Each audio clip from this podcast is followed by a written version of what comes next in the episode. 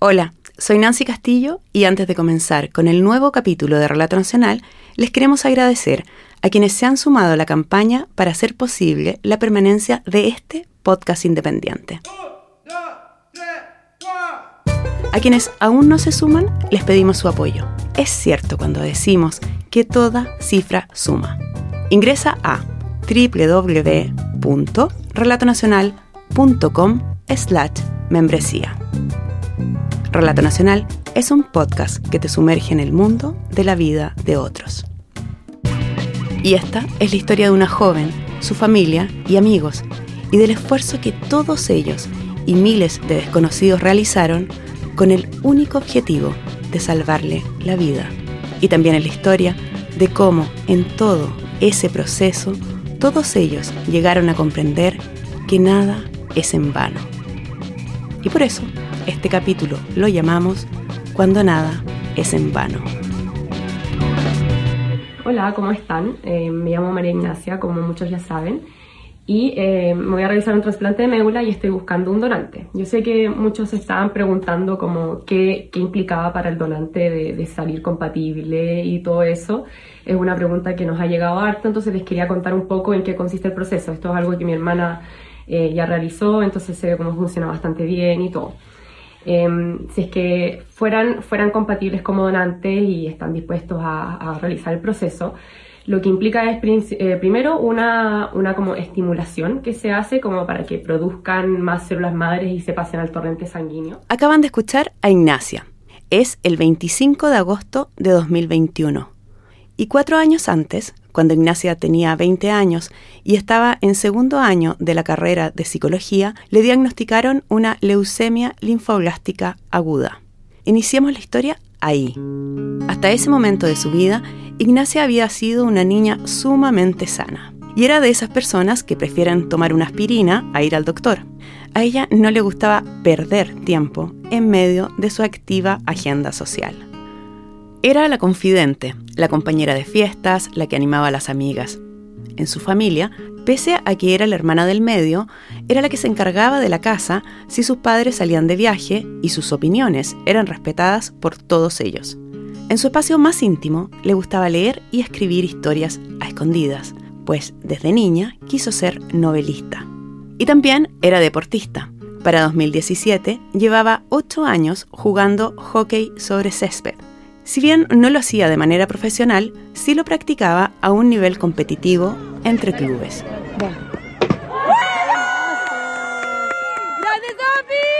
De hecho, fue su entrenador de hockey quien se dio cuenta en marzo de 2017 que algo andaba mal.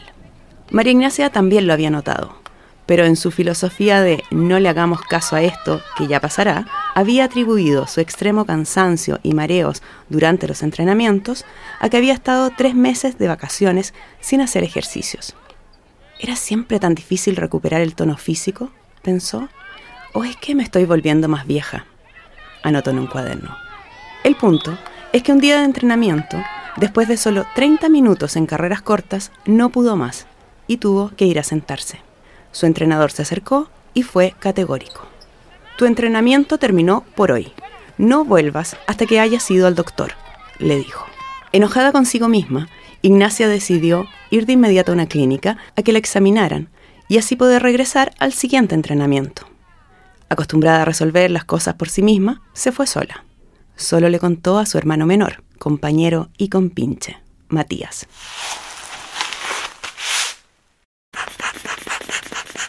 Cuando le tomaron los signos vitales, detectaron que tenía fiebre. Ese fue el inicio de una serie de exámenes. Alrededor de las 10 de la noche, casi dos horas después de haber llegado a la clínica, Ignacia decidió llamar a su madre. Aquí, Paulette, su mamá, recuerda ese día. Ella me llamó como a las 10 de la noche, algo así, y me dijo, mamá, eh, no te asustes, pero estoy en la urgencia, me dijo de Cox, me vine para acá y, y, todavía me tienen aquí en el box. Entonces yo fui para allá y claro, le pesquisaron fiebre, le hicieron exámenes de sangre. La doctora que la atendió me dice, ¿sabes que La voy a tener que dejar hospitalizada porque todavía no, no, no encontramos qué tiene. Y me dice, tiene, creo que, ¿qué fue lo que me dijo? Me dijo, tiene los glóbulos blancos muy altos. Entonces yo le digo, a ver, esto es muy simple. Ella tiene un perro, le dije yo. ¿Esto podría ser algo que tenga que ver con el perro? No, me dijo. Y como la mamá de Ignacia, Paulette era tan práctica como la hija, le dijo a la doctora. ¿Puede ser leucemia, Lady? No, me dijo, imposible porque no, en el examen de sangre no hay no sé qué cosa. Perfecto, le dije, acabamos de barajar, le dije yo, las dos cosas más graves. Por lo tanto, no hay nada más que pueda ser grave, así que yo me la llevo. Eh, me dijo, sí, pero es que debería, eh, debería eh, con urgencia que la vea un, ¿cómo se llama? infectólogo. El miércoles me dieron hora al infectólogo. Le dije, ya, yo estoy el, día que tú me dices del infectólogo. Y la saqué a la clínica y me la llevé a la casa. Sí, siempre había sido una niña sana, Llegamos del infectólogo, la infectóloga me dice, sí, yo creo que un 90% es mononucleosis, pero le voy a mandar a hacer exámenes y le vamos a repetir los exámenes de sangre. Y ella fue súper astuta y va y dice, pero ¿sabes qué? Esto era un miércoles. No se los hagan al tiro, háganselo el lunes, porque hay muchas cosas que se demoran un poco en aparecer. Y el lunes eh, vamos a hacernos el examen de sangre a las 6 de las 7 de la mañana, no sé, porque ella tenía que estar en la universidad.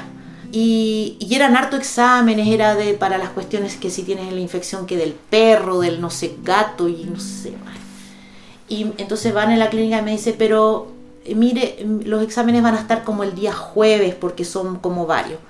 El mismo día lunes llaman de la clínica el jefe de, del laboratorio y dice, sabe señora, disculpe que la estoy llamando, pero yo no me he podido comunicar con el doctor que le mandó a hacer estos exámenes y yo necesito de que usted, de que usted mire los exámenes tan malos y, y tiene que comunicarse inmediatamente con algún oncólogo.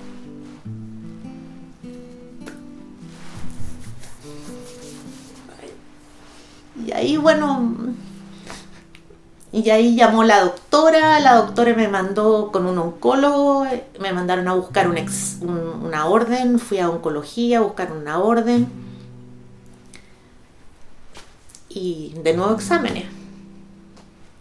Y entonces llego a la clínica y la clínica me dice, eh, este examen eh, tiene varias aristas, eh, nosotros le vamos a cobrar la mitad y, la otra mitad se la cobramos si es que el examen sale malo y,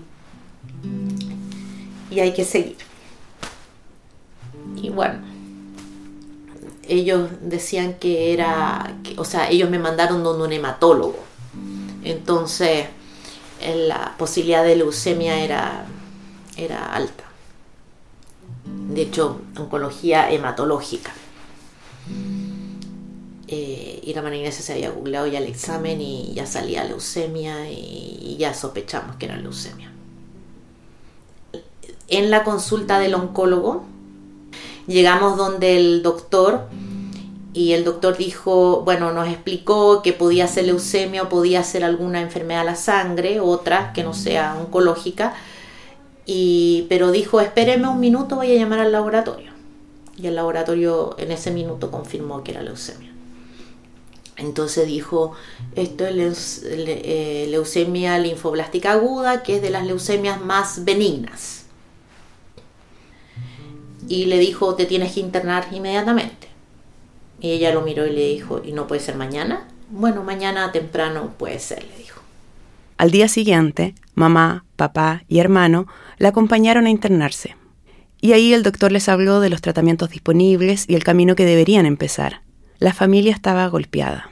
Así recuerda Matías ese momento. Es difícil como exteriorizar, exteriorizar como el sentimiento del momento, pero yo creo que igual nadie pensó que, o por lo menos en mi caso, como al principio es bien, chocante y, uno dice, oh, es cáncer y todo, pero después uno empieza a aprender sobre el cáncer y, y hay muchas formas de tratar el cáncer. Entonces como que uno al tiro se pone más optimista sobre esto y va a ser un, un trayecto y un viaje como muy difícil y duro, pero va a terminar en algo bueno. Entonces... Ese espíritu lo tenía Ignacia todo el tiempo, y también su familia y amigos. En ese momento, el único tratamiento disponible era un set de quimioterapia fuerte. Estos fármacos la dejaban muy debilitada y para poder abandonar la clínica, ella debía recuperar sus defensas. Con cada sesión de quimios, esa recuperación tomaba más tiempo. Por lo que entre marzo y septiembre de 2017, Ignacia prácticamente vivió en el centro médico. Se hizo amiga de todo el personal. Incluso les ayudaba en tareas administrativas. Armó un grupo de WhatsApp con los otros pacientes oncológicos jóvenes, con quienes organizaba reuniones en las habitaciones. Y también recibía a sus propios amigos como si estuviera en casa. Iban muchos jóvenes a verla y la, bueno, y la jefa de las enfermeras dijo, o sea, yo entiendo que esto es eh, muy bueno para la parte psicológica de los pacientes, pero o sea, esto es un poco un poco mucho. Eh, dijo, por experiencia que tenemos, los jóvenes van a estar aquí siempre, entonces hay que ponerles límites. Entonces los empezaron a, como a decir, oye, no pueden haber, no sé, 30 personas en la pieza, porque empezaron a hacer los carretes los sábados y los, los viernes y los sábados en la noche, los carretes en la clínica. Entonces, o ver los partidos de fútbol y traían cosas de comer y casi que se trasladaron para allá. Entonces, les pusieron, les sentaron algunos límites. Paulette también recuerda que sus amigos le llevaban tantos regalos para decorar su pieza que hubo momentos cuando Ignacia podía dejar la clínica por unos días que los administrativos del lugar decidieron no desocupar su habitación, pues los amigos volverían a decorarla cuando a los pocos días ella regresara. Ignacia enfrentaba el tratamiento con espíritu optimista. Lo que sí la tenía un poco molesta fue que tuvo que suspender sus estudios universitarios por todo ese año. Ella había pensado que bastaría con el primer semestre, pero no fue posible. Cuando en septiembre terminó el tratamiento, los resultados de sus exámenes salieron muy buenos. Regresó a su casa y con sus padres comenzaron a organizar unas vacaciones inolvidables. Ella quería conocer el sudeste asiático, pero no lo pudo concretar. Es que el tratamiento tenía una segunda parte con quimios de mantención que debía recibir una vez al mes en el hospital más un tratamiento oral. Esos fármacos debilitaban su sistema inmune, así que el doctor desaconsejó cualquier aventura de ese tipo. Al año siguiente, 2018, eso sí, pudo volver a la universidad, y lo mismo en 2019. Todo ese tiempo con quimios de mantención y una punción lumbar cada tres meses para detectar hasta mínimos niveles de leucemia. Al hockey competitivo no volvió, pero de vez en cuando se escapaba para jugar con su equipo y también empezó a jugar paddle con sus amigas. Ella se sentía bien y en control de su vida. El segundo semestre de 2019, uno de los exámenes lumbares dio la alerta de reaparición del cáncer. Ahí le aplicaron una quimioterapia fuerte y le cambiaron el medicamento oral, pues se había vuelto resistente. Y eso no era una buena señal es que a los pocos meses del diagnóstico inicial, en un estudio genético se descubrió que Ignacia tenía un gen que hace más agresiva la leucemia, el Filadelfia positivo. El medicamento oral era para controlarlo. El nuevo tratamiento dio resultado. El cáncer desapareció en el siguiente examen, pero al poco tiempo reapareció. Y ahí un nuevo doctor decidió probar una tercera droga, una que ni siquiera estaba disponible en Chile, así que la trajeron. Ignacia y su familia estaban decididos a intentarlo todo. El pronóstico es bueno en un inicio eh, y uno va avanzando y por ejemplo hay un gen que lo hace más difícil, eh, después hay como un tratamiento que no funcionó y así cada uno va como mutando un poco más sobre como el pronóstico que tiene, pero generalmente siempre es como esperanzador, yo creo, como el que siempre hay un tratamiento, siempre hay otra cosa y siempre se puede hacer algo. Después de como algo que no funciona, hablamos de eso. ¿Cuál es el futuro? Eh, ¿Qué vamos a hacer? ¿Cuál va a ser el siguiente paso? Siempre como El fármaco importado funcionó. Las células cancerígenas volvieron a desaparecer. Sin embargo, Ignacia sufrió un daño hepático severo que la llevó hasta la unidad de tratamientos intensivos. Era un probable efecto secundario y ella lo experimentó. Tuvieron que suspender el fármaco. Superada esa emergencia, vino la pregunta habitual de la familia. ¿Cuál es el siguiente paso? El doctor recomendó entonces un cuarto tratamiento, trasplante de médula ósea con un donante cercano, el más compatible entre la familia.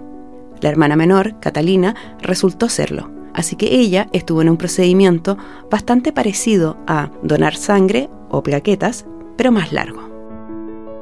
Estamos en marzo de 2020, y aunque al salir de la clínica Ignacia se encontró con un mundo distinto, pues la pandemia del COVID-19 se estaba desatando, ella respiró aliviada. Siguió con la universidad de manera online y apenas pudo se arrancó a jugar paddle, el nuevo deporte con sus amigas. Juliana, una de sus amigas más cercanas, la acompaña en esas escapadas a jugar. Primero estuvo muy encerrada porque fue como el inicio de la pandemia, entonces todos como que ya está bien, pero no la podíamos ver, pero estaba bien. Y después nos comenzamos a ver y ahí fue cuando nosotras comenzamos a, a jugar pal. Y ella estaba mejor, o sea, igual físicamente quizás no estaba tan bien como antes, porque ella en verdad era una deportista innata, pero estaba bastante bien. Por lo tanto, como que la veías bien, como que veíamos que las cosas estaban funcionando, ella estaba como en modo como pasémosle la raja, bacán. Nueve meses después del trasplante con su hermana, en noviembre de 2020, un examen arrojó la reaparición del cáncer. Le empezó a volver el cáncer en noviembre. En noviembre empezaron como los exámenes a salir un poquito porque porque después del trasplante los exámenes tienen un poquito hasta que se va haciendo cero. En septiembre fue cero y en noviembre de nuevo volvió a aparecer. El, punto, cuando vuelve a aparecer un poquito, no se sabe si es que el, el trasplante va a seguir matando esto o esto va a seguir subiendo. Entonces, en noviembre apareció un poquito, pero había que esperar ya en diciembre siguió subiendo y ahí se levantaron de nuevo las alertas. Para ese momento, Paulette, la madre, ya era una experta en los tratamientos y sabía hasta qué ensayos clínicos se hacían en el extranjero. Los doctores le volvieron a aplicar una quimio fuerte y le dijeron que ya no podían hacer nada más en Chile. Por lo tanto, lo que tuvieron que hacer inmediatamente hacer de nuevo la quimio hasta que le había funcionado, llevarla a cero y el doctor fue súper honesto porque agarró y le dijo, acá no hay ninguna chance. O sea, nosotros hicimos todo lo que pudimos y tú te vas. Y el doctor dijo, y te vas porque afuera hay algo que se llama las cartícel, que es una especie de trasplante sin ser trasplante y podría ser que resulte contigo. La familia volvió a preguntarse, ¿cuál es el siguiente paso?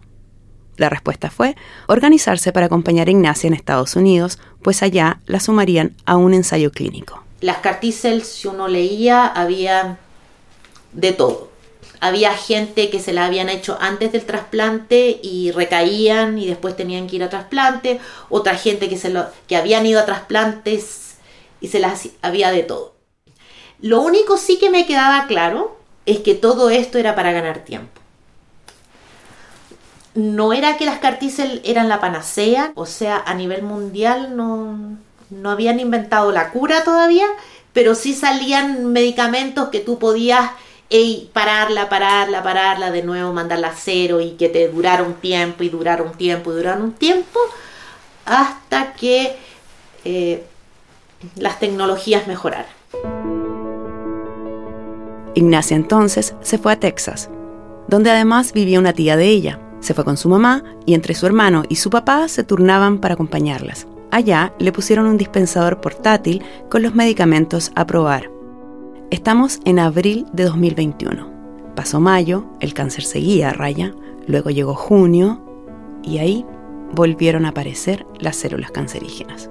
Se hizo otra reunión médica y se definió otro camino para ganar tiempo. Un nuevo cóctel de medicamentos que Ignacia podría tomar en Chile. Ella estaba feliz de regresar. Extrañaba a sus amigas, pero también le preocupaba conseguir una práctica profesional o pasantía, y de manera online no había logrado encontrar nada. Ya llegó como a mediados de julio y todas las prácticas ya estaban como tomadas. Hasta que Copec, que empezó una selección tarde, justo eh, como coincidió que Copec, digamos, empezó tarde y la Marignacia que estaba buscando tarde y, y, fue match. Perfecto. O sea, el, el universo se, se juntó y, empezó a hacer práctica con Copec y estaba feliz. O sea, le encantó. Fue como lo mejor que, o sea, lo mejor que le pudo haber pasado su vida, estaba realmente feliz, estaba feliz entre sus clases de la universidad y la práctica de COPEC, estaba feliz. Y bueno, y más feliz todavía porque después, ya que llevaba como un mes con COPEC, le dijeron que la querían, que la querían contratar en enero. Así que, que si ella quería y todo, y la otra estaba pero saltando en el cielo. Ignacia dividió su tiempo entre la pasantía laboral en la empresa, las clases en la universidad y la aplicación del ya sexto tratamiento para combatir su leucemia. Al mes, los médicos vieron que el tratamiento no daba resultados. ¿Qué sigue? se preguntaron. El doctor les dijo, vamos ahora por un trasplante de médula ósea, pero esta vez de una persona desconocida. El médico ingresó los datos de Ignacia a una red de registros de donantes de médula ósea que están conectados mundialmente. No encontró ninguna persona compatible o gemelo genético. ¿Qué vamos a hacer? ¿Próximo paso? Se volvieron a preguntar.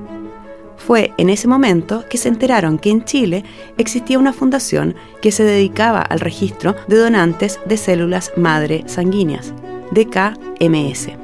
Si bien esta llevaba operando desde 2018 en el país, un año después del diagnóstico de Ignacia, ni la familia ni los amigos sabía de su existencia. Al existir una sede en Chile, significaba que era posible realizar una campaña de búsqueda de donantes local para encontrar a ese gemelo genético de Ignacia, que hasta ese momento no existía en el registro mundial. Sabía algo de la existencia del DKMS y pregunté a la Ignacia como ¿Cuál es esta probabilidad de que dos personas eh, que no tengan ninguna relación eh, sean compatibles entre sí? La Ignacia de la verdad que dijo, no sé, busquemos, buscamos al tiro como en la misma mesa y, llegamos a la cifra de 1 en 10.000.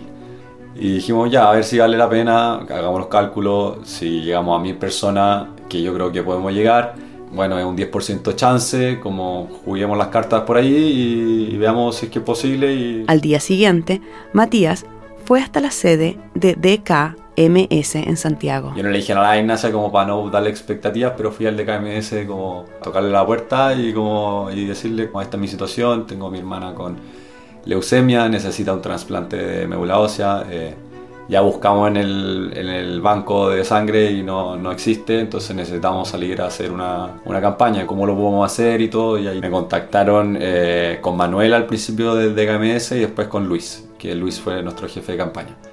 Entonces en ese minuto eh, eh, yo le dije a Luis, Luis, podemos empezar por por eh, la próxima semana, el lunes mismo, esto no sé, era un viernes y ya quería empezar el lunes. Entonces, el lunes podemos hacer una campaña en la universidad.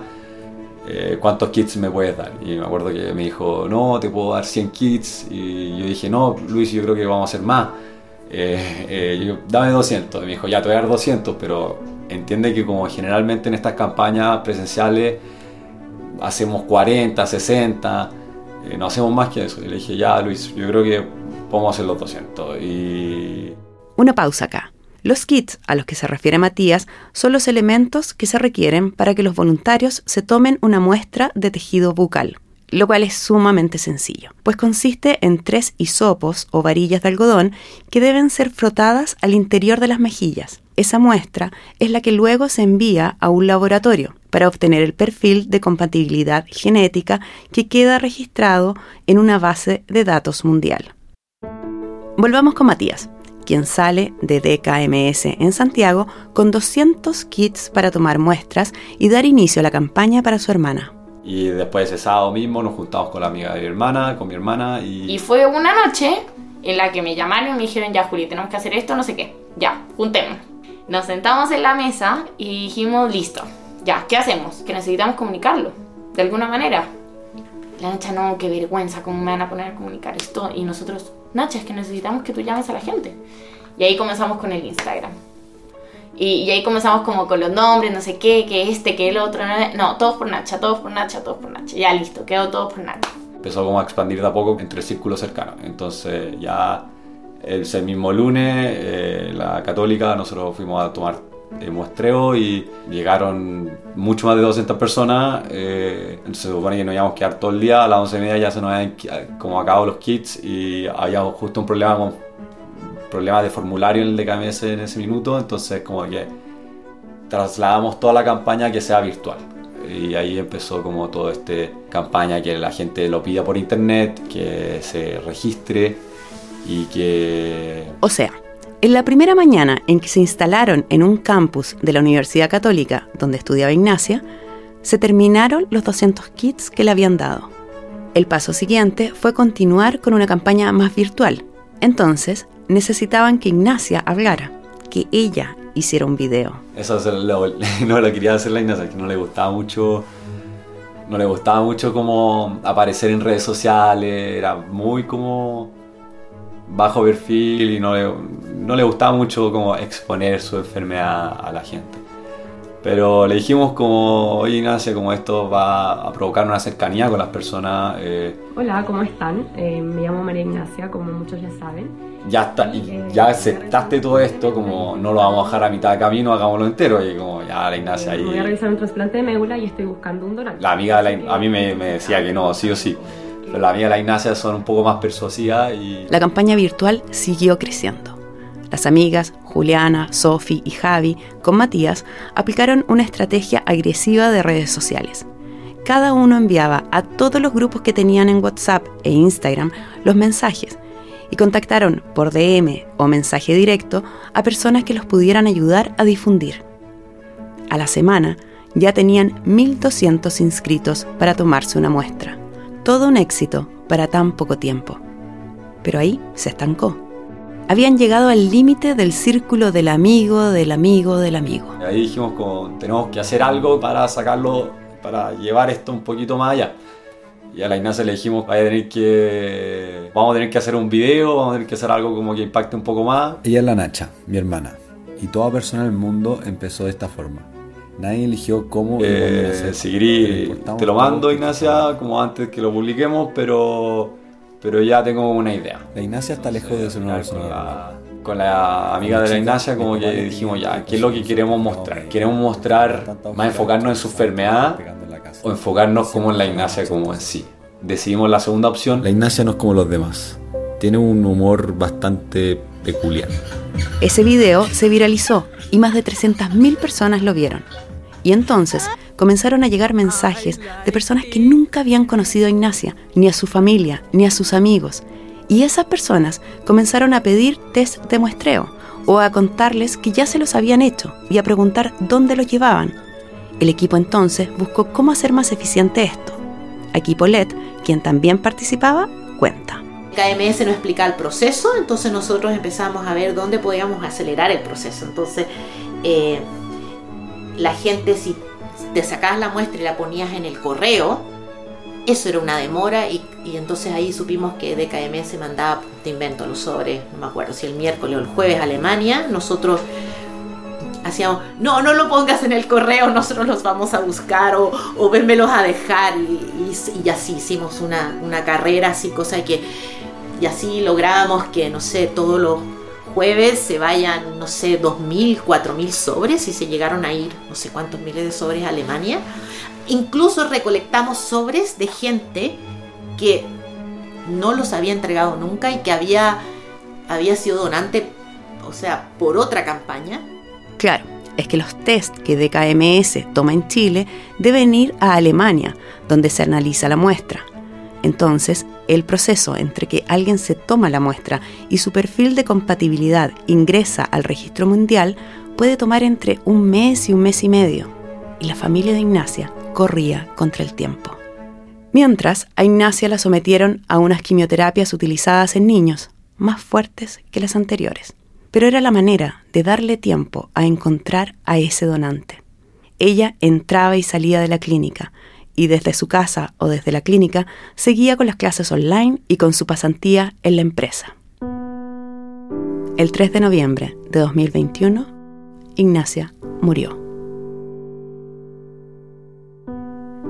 Entre agosto y septiembre de 2021 la campaña Todos por Nacha logró inscribir 11.683 personas. De ellas, más de 6.000 enviaron sus muestras para ser analizadas.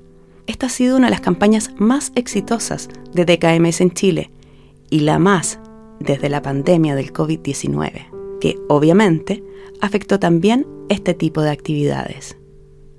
Casi tres meses después de la muerte de Ignacia, la familia recibió la noticia de que una donante de esa campaña había hecho un match, o sea, era gemela genética con otra persona en el mundo y haría la donación. Soy Tere Gidio eh, y me inscribí a la campaña de Nacha Pérez. Un muy amigo mío es muy amigo de ella, que él me transmitía como un poco lo que estaba pasando y eh, lo que necesitaban y ahí dije como obvio que voy a mandar mi muestra por si se puede llegar a ayudar. Había sido lo de la noche hace como tres meses, a mí ya se me había olvidado que mi muestra quedó en el sistema. Pero igual en el minuto cuando eh, mandé la muestra y todo, sabía que a lo que iba, si, o sea, me averigüé todo por si en verdad podría haber sido yo la donante de alguien. Entonces como que ya sabía un poco cuando me llamaron y no me lo esperaba, pero estaba muy feliz de haber mandado la muestra y me sentí muy útil. En verdad pensaba como lo feliz que estaba yo, me imaginaba la familia esperando la noticia y que le había llegado la noticia y que efectivamente había sido, había sido como gracias a que yo hice algo y se sintió, fue muy emocionante. La familia de Ignacia no supo quién era la donante, solo supo que a raíz de su campaña hubo una donación a otra persona que estaba en la misma situación que ellos habían estado pocos meses antes. Y ahí todos sintieron eso, de que nada es en vano. De hecho, una alegría enorme y de hecho las amigas de la Marina se vinieron corriendo eh, a celebrar. O sea, te genera una alegría, porque un minuto en el que decías, pucha, hice todo ese esfuerzo, sale como el lado egoísta uno y dices como, pucha, sabes que más no sirve a nada. Y después como que te enteras de esto y dices, qué emoción y qué alegría de saber que al menos ayudamos a alguien. Al menos hicimos que esa persona pueda tener una opción de vida a largo plazo. Quizás le ayudamos, quizás se salvó, o sea, nunca nos vamos a enterar probablemente, pero como que no queda nada. La sensación de que hicimos todo lo posible y además ayudamos a otras personas que lo necesitaran. Fue gratificante saber que gracias a esa ayuda como, como que se materializó, un poquito, se materializó el, el haber hecho toda esa campaña. Porque igual es súper rico que, que la muerte de ella no haya sido en vano. Que les, ojalá les sirva a muchas personas. Ojalá, o sea, ojalá la muerte de ella haya servido para, no sé, ayudar a a, mucha gente, ojalá mucha gente encuentre, o sea, la gente que necesita un donante, ojalá lo encuentre y además que haya servido para que sensibilizar a lo mejor a la gente y que la gente done. Hasta el momento de la realización de este capítulo, 16 inscritos en la campaña Ignacia han sido identificados como genéticamente compatibles.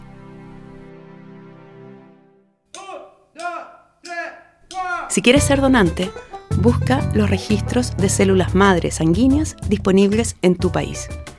El capítulo de Relata Nacional de hoy, Cuando nada es en vano, fue reporteado, dirigido y guionado por Nancy Castillo. En la producción, Josefina Aguirre. En la música, Enriqueta Cerda.